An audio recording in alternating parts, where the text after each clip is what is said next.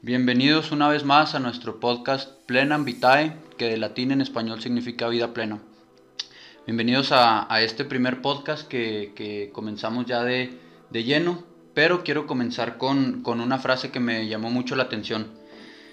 El pasado 23 de junio, todos los egresados del Tecnológico de Monterrey, generación 2020, presenciaron, digo, presenciamos porque felicidades a todos los nuevos colegas egresados tanto ingenieros, licenciados, médicos.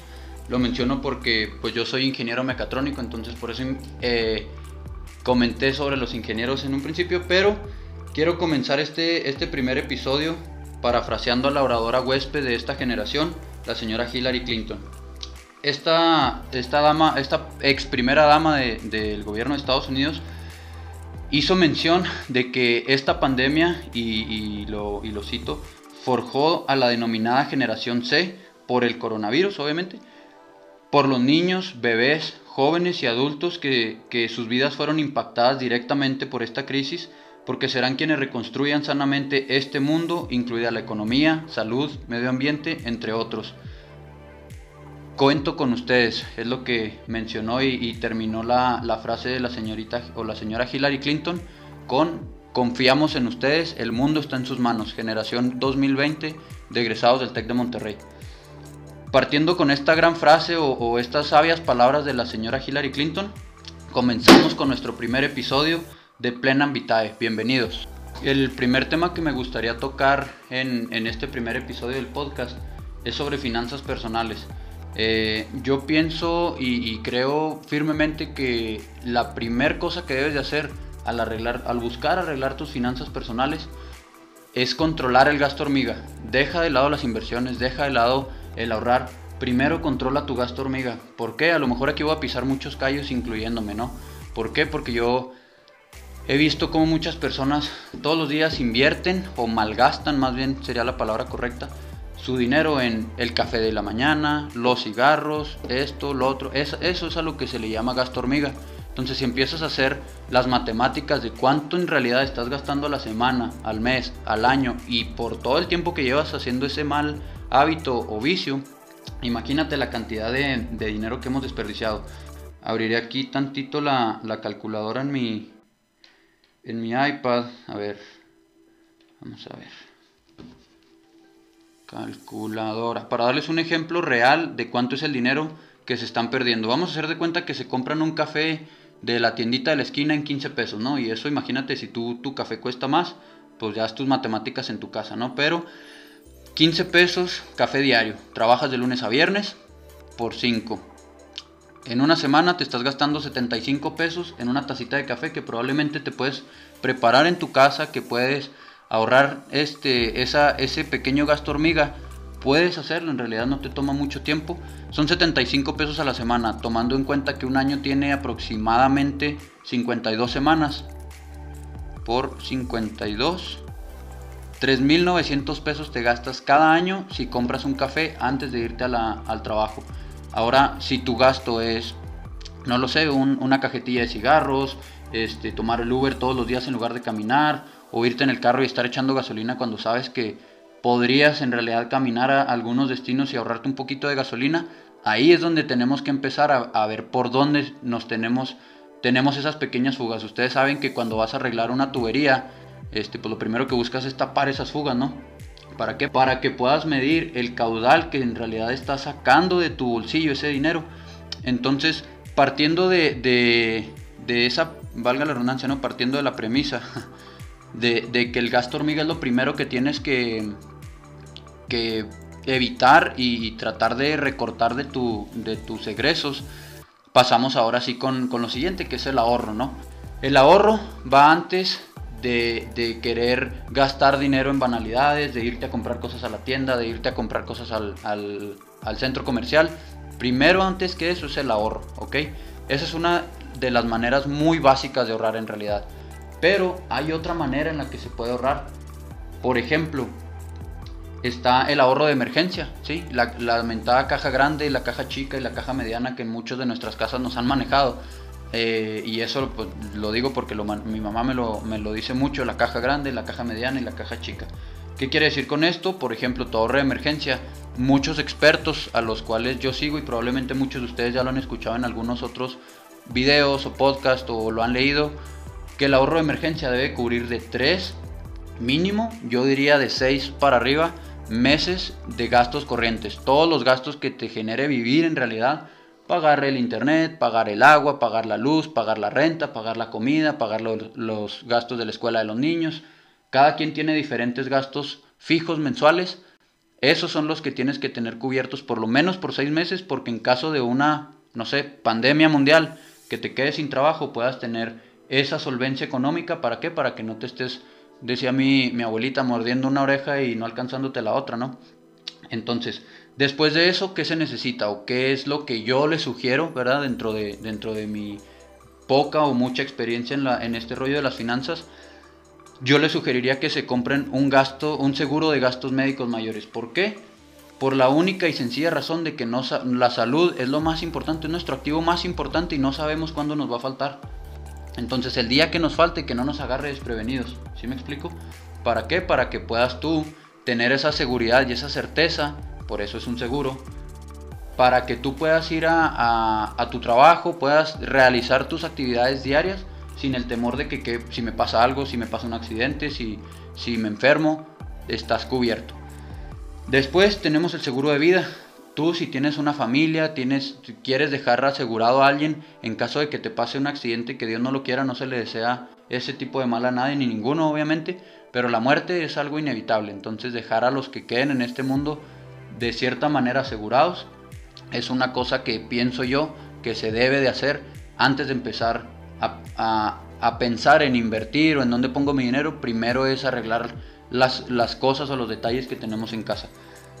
Por último, dentro de lo de los seguros, pues es el seguro de auto, ¿no? Porque muchos de nosotros que manejamos un, automóvil estamos expuestos y, algunos de ustedes conocerán la historia que, me sucedió hace aproximadamente un mes y medio. Gracias a Dios se tenía el seguro de auto, gracias a Dios se cubrieron los, daños materiales que obviamente eh, pues pasa, ¿no? Y, necesitamos estar cubiertos en ese aspecto también. Ahora sí, pasamos a las inversiones. Ya tenemos todas nuestras finanzas en casa bien saludables, tenemos nuestro ahorro de emergencia, tenemos nuestro seguro de gastos médicos mayores, tenemos nuestro seguro de auto, nuestro seguro de vida. Ya estamos bien, ya minimizamos nuestros gastos hormiga. Ahora sí, ¿qué hago con esta lanita, con este dinero que tengo extra? Ahora sí vamos a buscar las inversiones. Pero, pero hay que detenernos un poquito ahí. No va a ser invertir en el primer lugar en el que te ofrezcan, ¿o sí? Claro que no, ese dinero es dinero que te costó este, obtenerlo. Entonces, depende mucho en dónde vayas a invertir. Muchos me preguntan, oye Julio, ¿dónde, dónde es la mejor inversión? ¿Dónde me sugieres que invierta? ¿En JOX? ¿En CETES?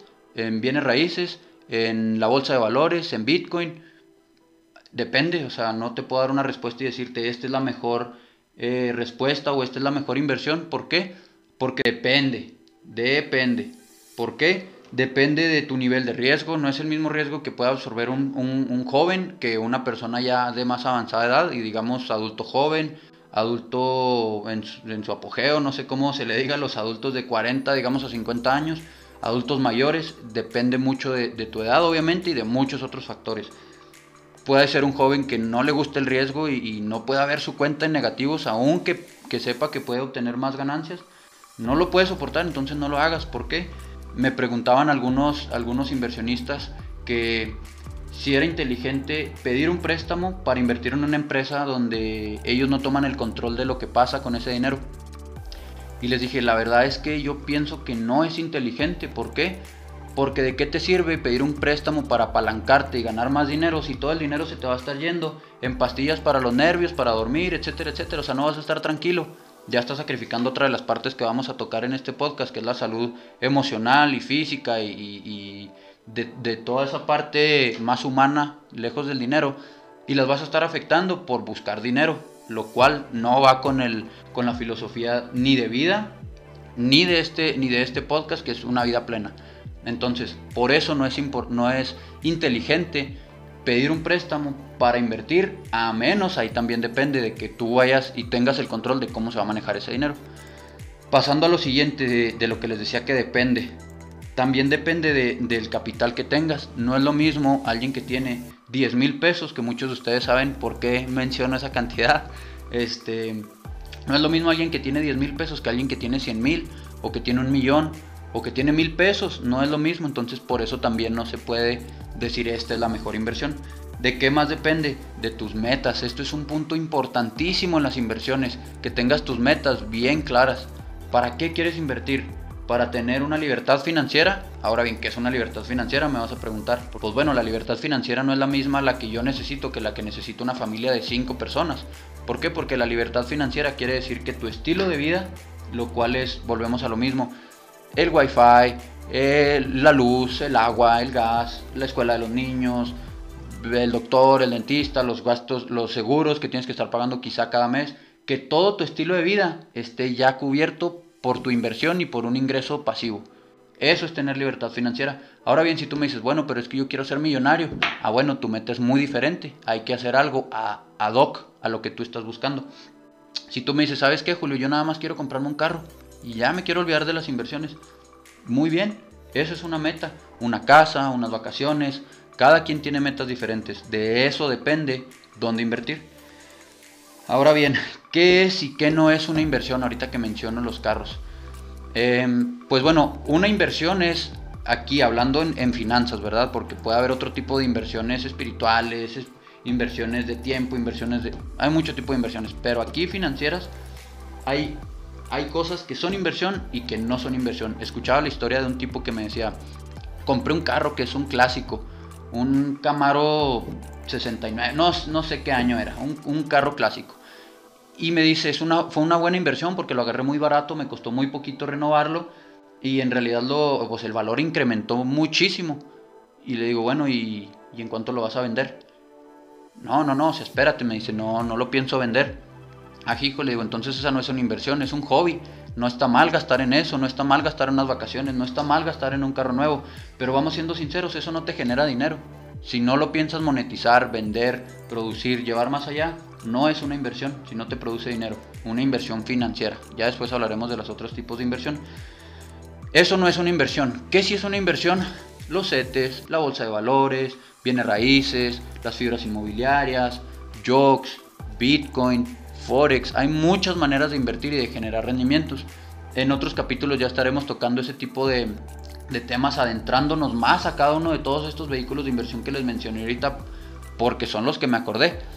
Pero va a llegar un punto en el que cada uno de estos vehículos de inversión los vamos a estar no solo analizando, sino comparando contra, contra su similar, porque yo, yo lo que pienso sobre las finanzas eh, es que, o las inversiones, es que hay unas inversiones que yo las denomino antiguas, de los 90 para atrás, y las inversiones del siglo XXI, las inversiones del, 2020, ¿no? Que, es imposible que todavía se siga creyendo que los CETES es lo más seguro para invertir, cuando hay nuevos métodos que son súper seguros y que ya están comprobados, y los vamos a ir mencionando a través del tiempo, a través de los podcasts, por eso es importante que nos sigan el hilito.